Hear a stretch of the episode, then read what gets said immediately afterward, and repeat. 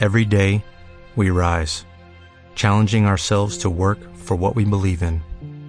At U.S. Border Patrol, protecting our borders is more than a job, it's a calling. Agents answer the call, working together to keep our country and communities safe. If you are ready for a new mission, join U.S. Border Patrol and go beyond. Learn more at cbp.gov/careers. Muy buenas, Adri. Eh, muchísimas gracias, tío, por estar aquí en un nuevo episodio del, podcast de PowerFit. Y, y, sobre todo, pues eso, tío, hoy vamos a hablar un poquito acerca de, para toda la gente que viene, ahora vas a dar una introducción, porque es un podcast un poquito más diferente, hablando de, factores ya de ADN a factores internos que influyen en, sobre todo, uno de los problemas fundamentales de la mayoría de personas, y es en la pérdida de grasa. Así que, bueno, no vamos a enrollarnos muchísimo. Adri, Coméntame quién eres tú, quién es Luna Fit, tu marca personal, y qué vas a aportar en este podcast, cómo le vas a ayudar a toda la gente que nos está escuchando. Así que bueno, ve diciéndome, tío. Bueno, encantado, José, de estar aquí en tu pequeño eh, podcast, tu pequeño programa. Y bueno, ¿no? soy Adrián Luna, ¿no? Estoy estudiando tercero de biología en la Universidad de Murcia y actualmente estoy en un equipo de investigación que tiene como principal objetivo el desarrollo de la obesidad y la relación con los genes, ¿no? Hoy vamos a hablar fundamentalmente de, tres temas, ¿no? La nutrigenética, la cronobiología y otro aspecto que también es muy importante a la hora de entrenar, de cada entrenamiento, que es la motivación. Bueno, eh, para comenzar me gustaría introducir un poco los términos, como he dicho anteriormente. Eh, la nutrigenética, digamos que es cómo eh, cada uno a nivel individual tiene unas variantes genéticas distintas al resto de tal forma que esto se va a enfocar de una forma o de otra en el metabolismo ¿no? de los nutrientes, las dietas y el desarrollo a largo plazo de enfermedades, por ejemplo, cardiovasculares. Vale. Claro. Eh, lo que nos vamos a centrar nosotros en estos cambios no se producen por distintas mutaciones y nos vamos a centrar en los nucleótidos eh, de polimórficos, ¿no? llamados SNP, que son en inglés Single Nucleotide Polymorphism.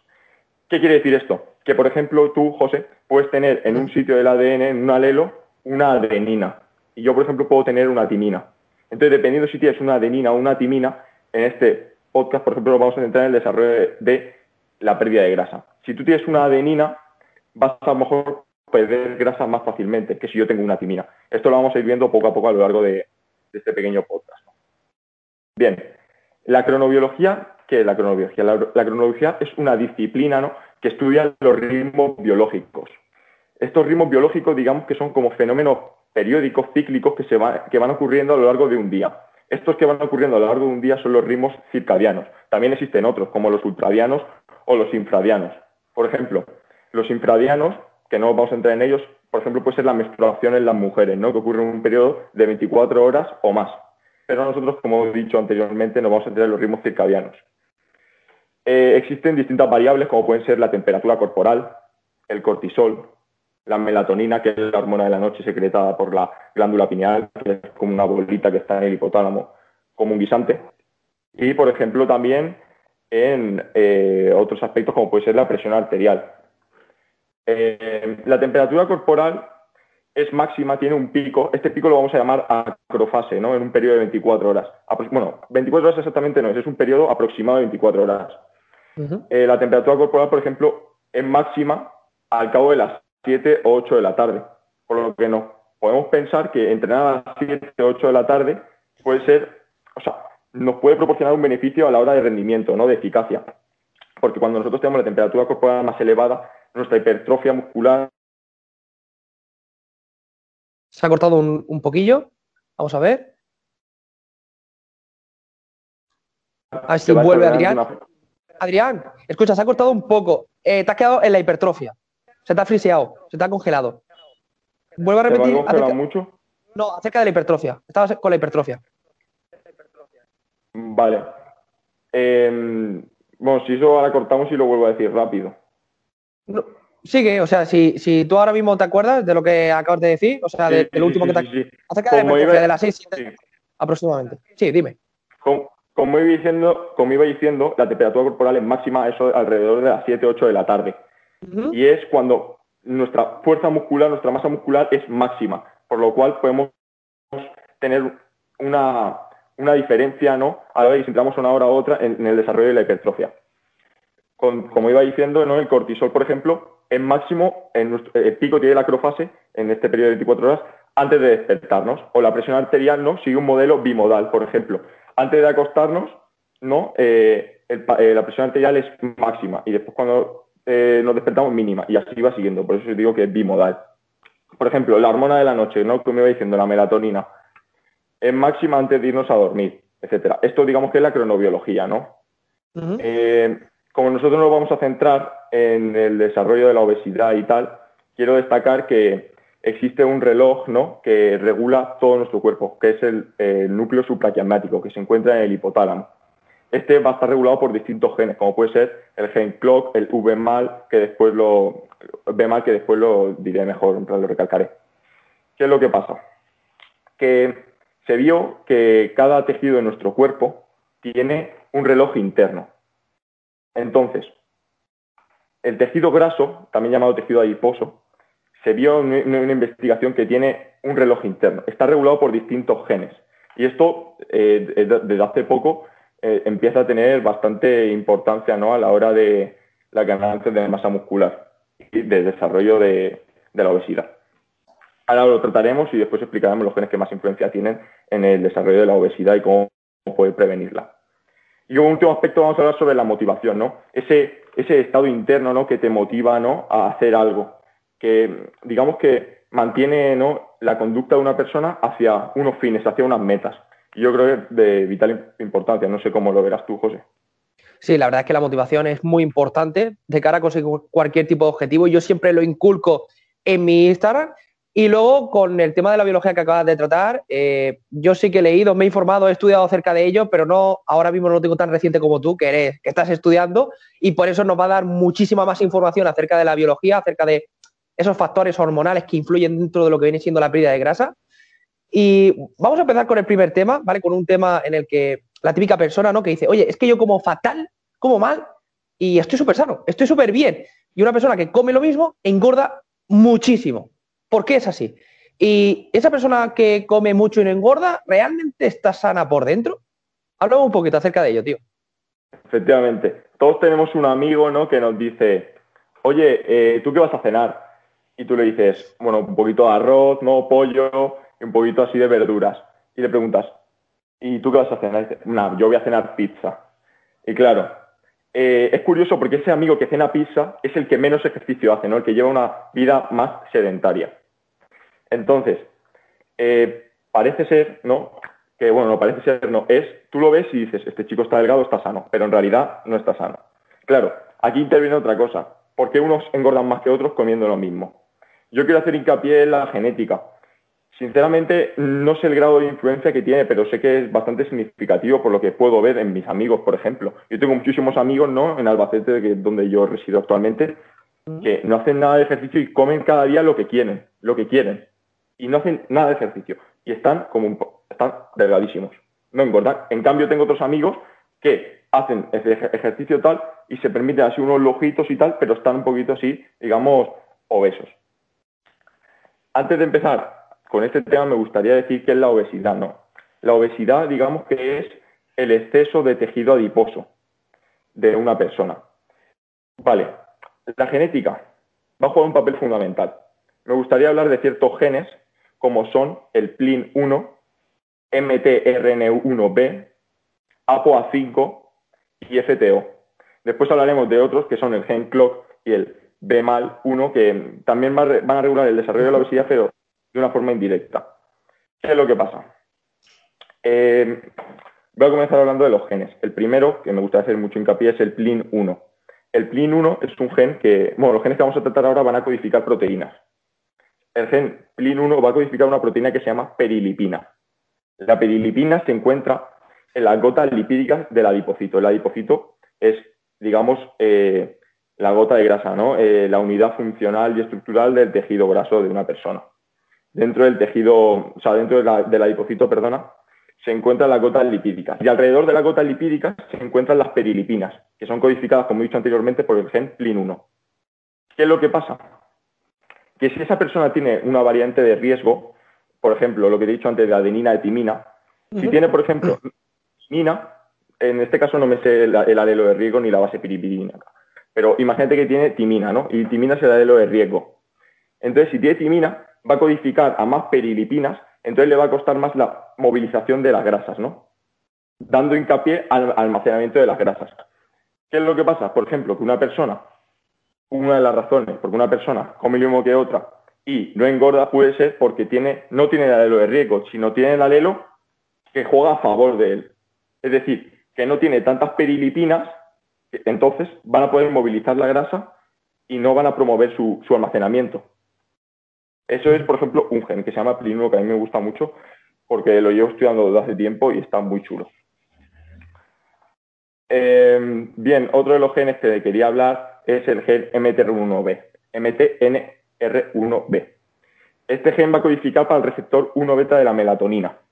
¿Qué es lo que pasa con este receptor? Este receptor se encuentra en las células beta pancreáticas, que si recordamos todos son las que van a secretar la insulina.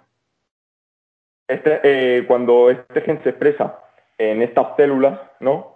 Eh, la melatonina se va a unir a este receptor de las células beta pancreáticas, inhibiendo así la secreción de insulina, manteniendo todo el rato la glucosa en sangre y provocando una, resistencia a la, insulina. Esto es otra de las razones por las que una persona si come lo mismo que otra, engorda más, engorda menos, etcétera. Y el último gen, bueno, último gen. Otro de los genes es el ApoA5, ¿no? que se va a encargar de del metabolismo ¿no? de los triglicéridos. Esta va a actuar favoreciendo la lipólisis, ¿no? la movilización de las grasas mediada por la LPL, que es la lipoproteína lipasa. Todo el mundo ha oído hablar de ella, creo yo, y digo que es bastante importante para la movilización de las grasas, como iba diciendo.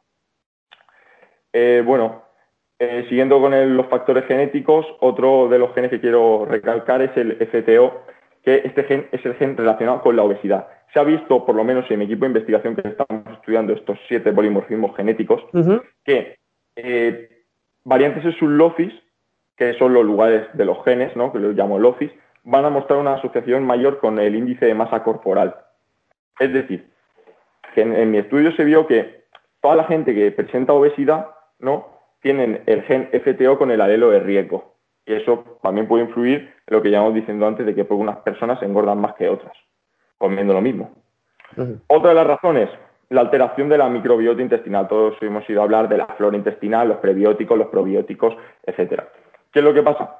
Que mm, se vincula a la obesidad, ¿no? La alteración de esta microbiota, no por el número de bacterias que se pierden, sino por algunas que desaparecen y otras que rentabilizan más los alimentos ¿no? y ayudan a que se produzca una mayor, una menor saciedad y pues eso eh, recalca la pérdida del apetito ¿no? tras la ingesta de los alimentos. Otro de los factores que todo el mundo habla es la falta de ejercicio. ¿no?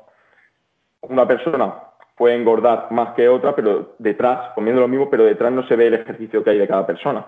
Una persona a lo mejor puede estar todo el día sentada en el sofá y otra persona a lo mejor está todos los días yéndose al gimnasio, yéndose a correr, moviéndose en el trabajo, tal, etcétera. ¿Qué es lo que pasa? el último punto que quiero destacar es la cronodisrupción del reloj biológico interno. ¿Qué es lo que pasa? Que nuestra vida, nuestro día a día es como muy movido, ¿no? En la vida moderna el estilo es voy para allá, voy para acá, voy para acá, voy para acá. Duermen menos, duermen más. Y quieras o no, se va a alterar tu reloj interno, porque nuestro reloj interno está como funcionando de una forma regular. ¿No? A esta hora pasa esto, a esta hora pasa otro, a esta hora pasa otro. Entonces, si dormimos más, dormimos menos, esto se puede, digamos que, como desestabilizar. Entonces va a provocar un aumento de la, de, la grasa corporal, ¿no? Ya que no llevas una vida, digamos, constante, ¿no? Sino que lo vas alterando todo. ¿Qué opinas sobre el tema este de la falta de ejercicio ¿no? en las personas y la alteración de, los sistemas endógenos que posee nuestro organismo. Pues la verdad es que me, yo he estudiado y he leído bastante acerca de ello, pero no de manera, como os he dicho anteriormente, Adri, de manera profunda. Y es que es completamente normal de que eh, yo cuando una persona con mi, con mi método, como yo trabajo con muchas personas que quieren perder grasa, me dicen, oye, es que estamos llevando una correcta alimentación, un correcto entrenamiento, pero no, realmente no perdemos peso. Y es que se debe, pues eso, a la falta de sueño, a que hay personas en las cuales yo he trabajado que han dormido, o sea, no duermen por la noche porque trabajan por la noche Y, eso afecta a nivel hormonal y a nivel de ADN. Y afecta muchísimo, sobre todo una hormona que, se me ha quedado siempre, que es la hormona Cronos, si mal no me equivoco, ¿no, Adri? Que hay una hormona ahí que se, si, si se desestabiliza, pues puede aumentar el riesgo de sufrir obesidad y toda esa serie de, de factores que me has dicho tú, ¿vale? Y que lo has explicado perfectamente, porque ya te digo, estudias acerca de ello y sabes muchísimo más. Y yo opino exactamente lo mismo, de que si no tienes un control en la hora del sueño, que para mí es una base fundamental, y que se lo diga todo el, mundo, en plan, oye, ¿qué es mejor, entrenar o comer? ¿Entrenar o comer? Y yo le digo, no, lo mejor y lo que necesita tu cuerpo, tanto para ganar masa muscular como para perder grasa, es dormir, ¿vale? Si no duermes bien, o sea, no es dormir nueve horas, diez horas, siete horas, no. Eh, eso depende, es relativo a cada persona. Tú ya lo sabes. De que hay una persona de que con seis horas está de puta madre y está completamente regulado a nivel hormonal y otra persona con seis horas no puede, necesita nueve horas, necesita ocho, necesita mucha más. Eh, me gusta incidir mucho es que la genética influye mucho a día de hoy y la gente no es consciente, la gente ve solo lo de fuera, ¿no? Y eso yo creo que deberíamos de concienciarnos a la gente de que la genética tiene un factor bastante relevante a la hora de, de la vida no saludable, tal, el desarrollo de la obesidad, las enfermedades y tal. Eh, hemos hablado, bueno, he hablado de, temas específicos, pero lo que todo el mundo habla también es sobre el metabolismo, ¿no? Que unas personas lo tienen más acelerado, otras más retrasado, tal. Lo que bien, venimos hablando de ectomorfo, mesomorfo y endomorfo.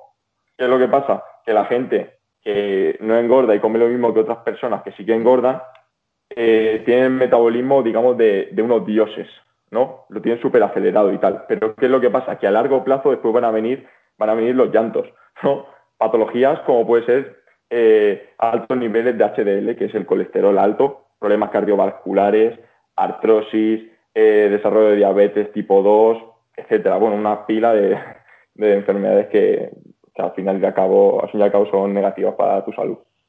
Sí, eso es completamente normal, de que aunque tengas la genética de los dioses, si no te cuidas, si no descansas bien, si no te nutres bien, si no cuidas tu cuerpo, que es tu casa, eh, tarde o temprano vas a tener problemas, ¿vale? Hay personas que están muy delgadas y que yo luego las veo a los 4 o 5 años y, tienen ya ahí sobrepeso, ¿sabes?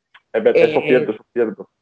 Pero es completamente normal, ¿no? Oye, si por mucho que como no engordo, sí, pero a nivel de ADN le estás produciendo mutaciones que ya verás a largo plazo, ¿sabes? Y se tienda y, yo escuché eh, hace ya bastante tiempo de que una persona que es delgadita y que come mal tiene mayor riesgo de sufrir esa serie de enfermedades que me acabas de decir que una persona obesa, ¿vale? Porque se descuida mucho más se cuida bastante más que Adri. Sí.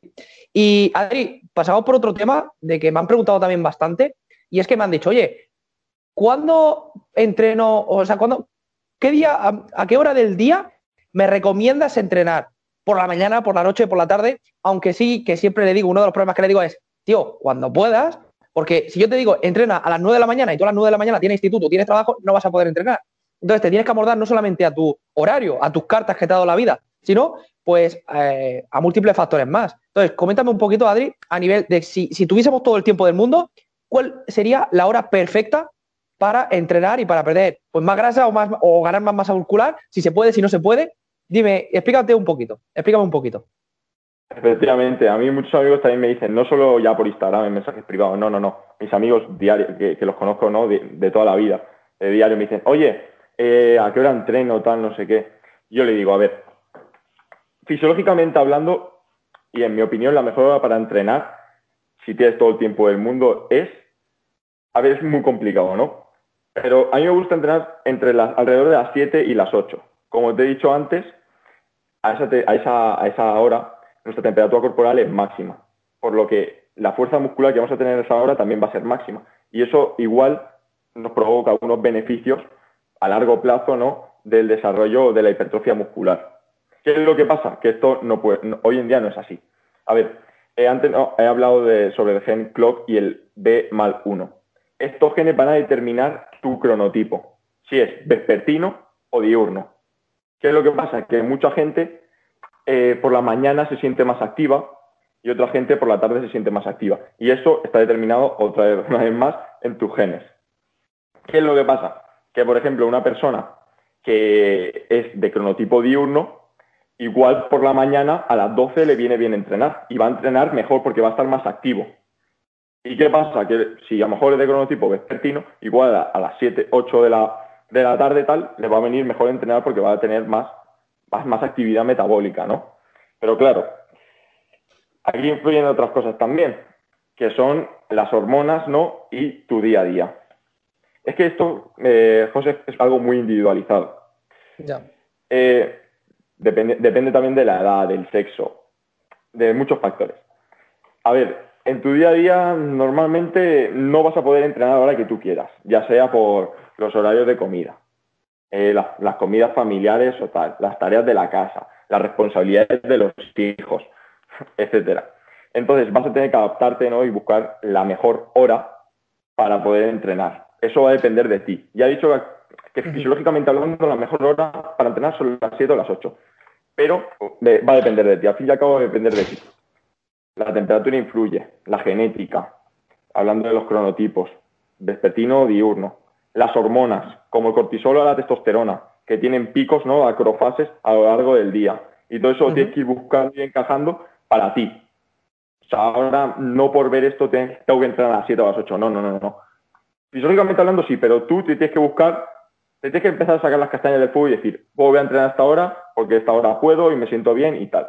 Esa es mi, recomendación y mi opinión acerca de este tema. Sí, yo también, yo también se lo suelo decir a la gente de que, oye, eh, que vaya probando, que vaya probando acorde a más o menos cómo se vaya sintiendo. Si se siente más cansado, más fatigado, ¿a, qué hora? Pues no entrena a esa hora. Entrena cuando te sientes más activo, cuando te sientas más motivado, pues entonces ahí tiras de disciplina y, pruebas. Y si ahí te, te, sientes bien y sientes un máximo rendimiento, pues tira por ahí, ¿sabes? y luego si no puedes sobre esa hora y tiene que ser en una hora en la que te sientas más fatigado, pues bueno, te adaptas a ese entrenamiento y ya está para generar pues una adherencia. Y es lo mismo que le suelo decir al resto de las personas, porque no existe una hora perfecta en la que diga, pues a las 7 de la tarde en la mejor del mundo. No, porque depende de, muchas, de muchas personas, de muchos factores, de muchos factores. Y estoy completamente de acuerdo contigo, Adri, tío. ¿Y tiene algo más que decirme acerca de ello? Sí, sí, sí. sí. Mucha gente no puede entrenar una hora por, por tal razón. Entonces ya deja de entrenar en un día. Y eso a mí me da mucha rabia, porque si quieres, puedes. Ya lo dijo Kevin Durant, que es un jugador de baloncesto. El trabajo duro vence al talento cuando el talento no trabaja duro. Si quieres, si quieres fijar un objetivo, ya sea eh, pérdida de grasa y eh, ganancia de hipertrofia muscular, etcétera, enfócate en ello y dale y que tú lo puedes conseguir. Hombre, eso es lo que pienso yo. Eh, y eso.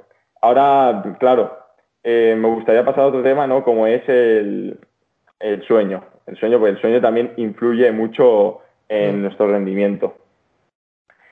Eh, una mala calidad del sueño, ¿no? Conciliar mal el sueño va a provocar una cronodisrupción, ¿no? Esta alteración de los, de los ritmos biológicos, que va a provocar un efecto negativo tanto al rendimiento escolar como al rendimiento deportivo. ¿Qué es lo que pasa? Si nosotros dormimos mal y tal, al día siguiente vamos a, entrenar y vamos a tener eh, unas ganas, o sea, menos ganas de entrenar. Digamos que el sueño cumple un papel fundamental ¿no? en la recuperación del deportista, tanto a nivel eh, muscular como a nivel metabólico. Es decir, digamos que te ayuda a recuperarte de la fatiga. Por eso yo pienso que es necesario dormir eh, lo que una persona considere oportuno, ¿no? Siempre y cuando, en mi opinión, eh, alrededor de las 7, 9 horas. Yo creo que ese puede ser un buen descanso. Y otro método para recuperarte es, si has dormido poco ese día, puedes dormir una siesta. Siempre y cuando no superes los 30 o 45 minutos, ya que vamos a entrar en, fase profunda y van a empezar a ocurrir una serie de procesos que no son beneficiosos, ya que estamos provocando esa cronodisrupción y estamos diciendo al cuerpo, ahora toca dormir y no toca dormir, toca descansar.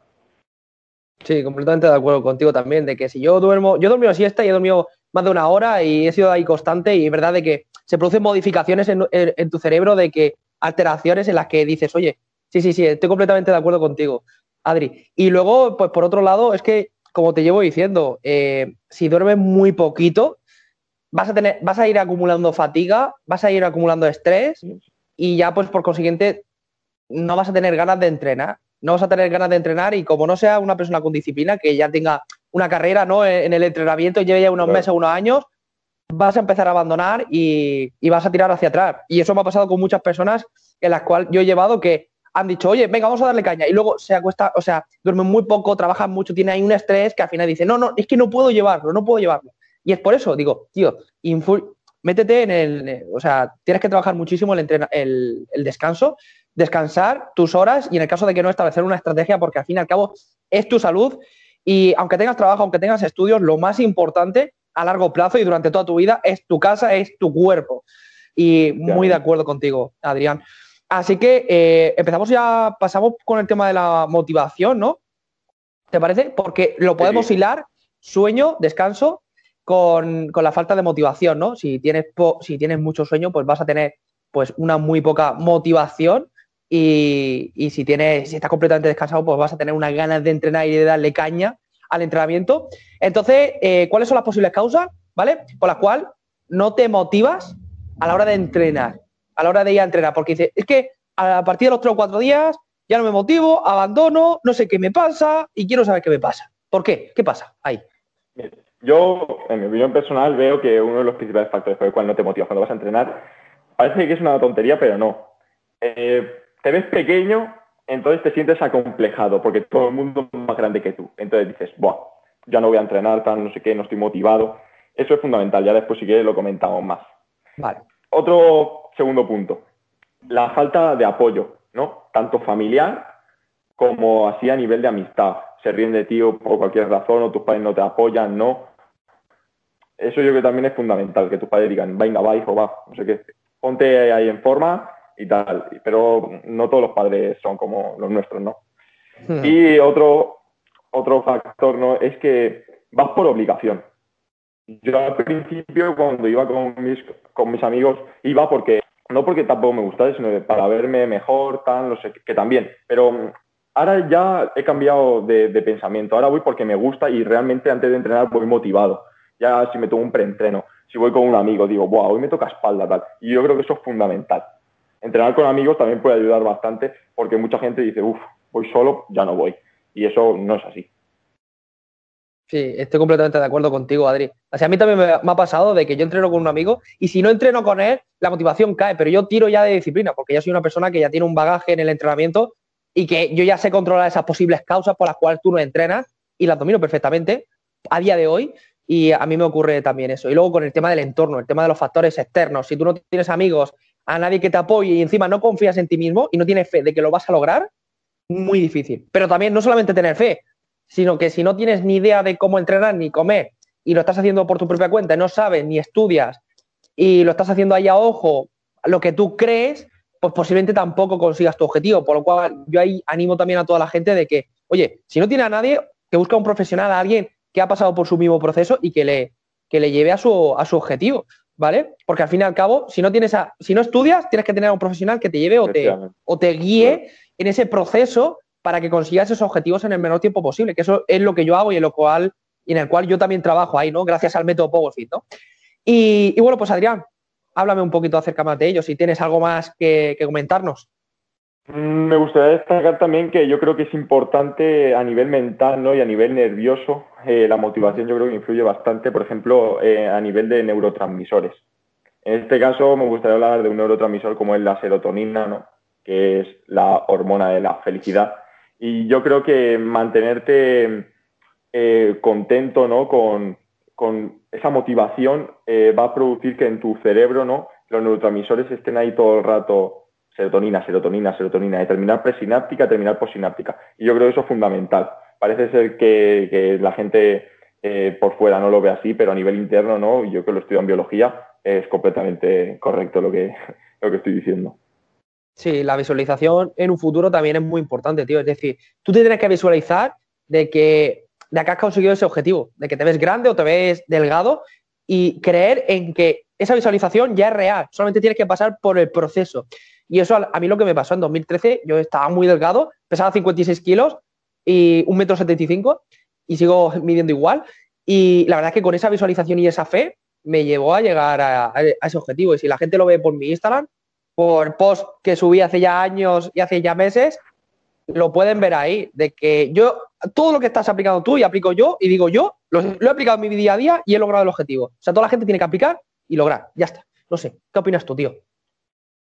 Sí, sí, yo, o sea, yo te he visto por Instagram ahí con tus 120 kilos siempre de banca o 110 o por ahí. Y al fin y al cabo, cuando vas a entrenar a un gimnasio, todo el mundo empieza desde abajo, todo el mundo. Nadie empieza tirando 110 en pre de banca, 150 sentadillas o lo que sea. Yo creo que la clave de todo es disciplina y constancia. Se tiene que convertir, digamos, como en una rutina. Si vas esporádicamente, yo creo que al, fin al final lo vas a, lo vas a dejar. Por, falta de motivación, por eso mismo. Pero si vas a ir pillando la rutina y tal, eh, ánimo porque yo creo que lo estás haciendo de forma correcta. Ya, dime. Eh, ahora va a pasar al último punto, ¿no? Sí, eh, La pérdida de peso, ¿no? Con este verdadero método Overfit. A ver, sí, a ver, eh, no solamente con mi método, sino también que nos resumas un poquito para toda la gente que ha escuchado el podcast o el episodio, de acuerdo, de todo lo que hemos hablado, que nos resumas un poquito en breves claves qué es lo que tienen que hacer ellos para perder grasa, ¿de acuerdo? De la manera más óptima posible. Y luego ya te digo, de que con mi método PowerFit o, o, tú también, de qué manera aportas a la gente, también que nos comentes un poquito, ya sea tu Instagram, que tengas una página web, o que tengas un servicio, que tengas también, cómo le podemos ayudar al resto de las personas también. Ahora, coméntame un poquito, tío. En resumen, para prevenir ¿no? este, el desarrollo de esta, enfermedad como es la obesidad, yo destacaría varios puntos. El primero es mantener una dieta saludable, ¿no? una dieta hipocalórica, equilibrada, nutritiva, eficaz, saciante y que sea fácil de seguir. A continuación, el balance energético, como ya he dicho antes, una dieta hipocalórica. Tienes que hacer ejercicio, moverte, tanto ejercicio aeróbico como anaeróbico. Las pesas siempre se ha creído que, no tienen mucha influencia ¿no? en la pérdida de grasa, pero estos últimos estudios, estos últimos años han demostrado que sí, que tiene una evidencia bastante relevante a la hora de, de la pérdida de grasa. Estos son algunos de los factores. Otro factor, como tú dices, el sueño. El sueño es la base de todo. Si no descansas, no va a haber cambios. Así que conciliar bien el sueño ¿no? y tener esa fase de, sueño o vigilia va a ser bastante importante tanto a nivel metabólico como, por ejemplo, a nivel eh, ya cronobiológico, ¿no? como, hemos diciendo, como hemos ido diciendo a lo largo del podcast. Otro punto, otro punto que juega también un papel relevante es la genética, como he dicho todo el rato, pero eso ya no depende de ti, pero sí que puedes cambiarlo haciendo ejercicio, comiendo bien, una dieta saludable, por ejemplo, una dieta seguir la dieta mediterránea, eh, fibra, grasas, eh, hidratos de carbono, vitaminas, mantenerte hidratado, etcétera. Eh, ¿Cómo lo ves? Yo lo veo, hombre, lo veo tan bien. Es que yo, a ver, yo trabajo de esto, ya sabéis, que toda la gente que me está escuchando, que yo trabajo en un método que se llama método PowerFit y que yo aplico todo lo que acabas de decir. Es decir, yo sé que todas las personas eh, van como pollo sin cabeza, ¿me entiendes? Está todo el día pues estudiando, trabajando, no tienen apenas tiempo. Y yo lo que hago siempre es aportarle una alimentación nutritiva, que le aporte todos los nutrientes necesarios, macros y micros, y que hagan que lleguen a su objetivo de la mejor forma posible, ¿vale? O que pierdan peso, que ganen peso de la mejor forma posible, semana a semana, mes a mes, y de la manera más, ojo, saludablemente posible. Y que sobre todo, pues, descansen bien, coman bien, entrenan bien, generen esa adherencia, disfruten del proceso, que es lo más importante, disfrutar del proceso, porque cuando ya, yo cuando llegué a los 120 kilos en pre de banca dije, ya, pues muy bien, ¿sabes? Pero he disfrutado del proceso, ¿me entiendes? De las frustraciones, de cuando no me salía, de cuando fallaba. Y sigo disfrutando de ese proceso gracias a marcarme objetivos. Y yo con el método también hago que la gente se marque los objetivos para que disfruten del proceso y que se motiven, se sienten más activos y no solamente logren su objetivo, sino logren comer bien, entrenar bien y adquirir hábitos saludables y pues conseguir pues perder peso de la mejor forma posible o ganar masa muscular de la mejor forma posible y les animo muchísimo que le echen un vistazo, que lo voy a dejar siempre aquí abajo en la cajita y que le echen un vistazo también en Instagram, tanto en Power Fitness como en Luna Fit, que también estamos aportando contenido bestial. Tú por tu parte de entrenamiento, ¿no? ¿Qué estás aportando tú más o menos en Luna Fit, en el Instagram? O si le estás dando más bola a, otro, a otras redes sociales. Coméntanos un poquito, tío. Bueno, ya para, terminar, ¿no? Me gustaría decir que eh, os podéis pasar por mi cuenta, ¿no? Arroba lunafit barra baja. Esta cuenta es un, poco personal y me gustaría enfocarla al tema de la genética y a concienciar a la gente de que tiene que mantener y llevar un estilo de vida saludable para evitar estas enfermedades cardiovasculares, el desarrollo de la obesidad, etcétera. Y te voy a dar mis consejos a nivel personal, porque esto de momento lo, hago para mis amigos, no para que se conciencien. Y adelante, si quieres formar parte de esta pequeña comunidad, eh, adelante. Sí, eso es. Es decir, yo animo a toda la gente de que si le gusta mucho la genética, de que si quiere saber un poquito más para trabajar en lo que depende de ellos mismos para cambiar esas mutaciones génicas, que sigan a LunaFit, que eh, si quieres dosis de motivación, entrenamiento y nutrición, pues también a, a Fitness y a mí, que lo tenéis aquí abajo. Y Adri, Lunafit, muchísimas gracias, tío, por, este, por este podcast y, bueno, por este episodio. Y coméntame y cierra tú el, episodio. Ciérralo, como tú quieras. Eh, a ver, eh, lo he dicho muchas veces, ¿no? Me encantaría que toda la gente se tuviera una conciencia, ¿no? De que eh, la obesidad cada día va más allá y muchos problemas derivados y que la gente debe empezar a hacer ejercicio de una forma regular a conciliar bien el sueño, a empezar a marcar sus objetivos para poder motivarse y, sobre todo, saber lo que tienen los genes. Es de vital importancia. No solo una dieta normal. Si con esto tú le añades el conocer tus genes, vas a obtener unos mejores resultados. Que a la larga te van a ir bien porque vas a seguir una dieta saludable y vas a evitar todo este tipo de enfermedades cardiovasculares para que tengas una vida próspera y muy bonita. Pues con eso cerramos. Muchísimas gracias, tío, Adri. Venga, hasta luego.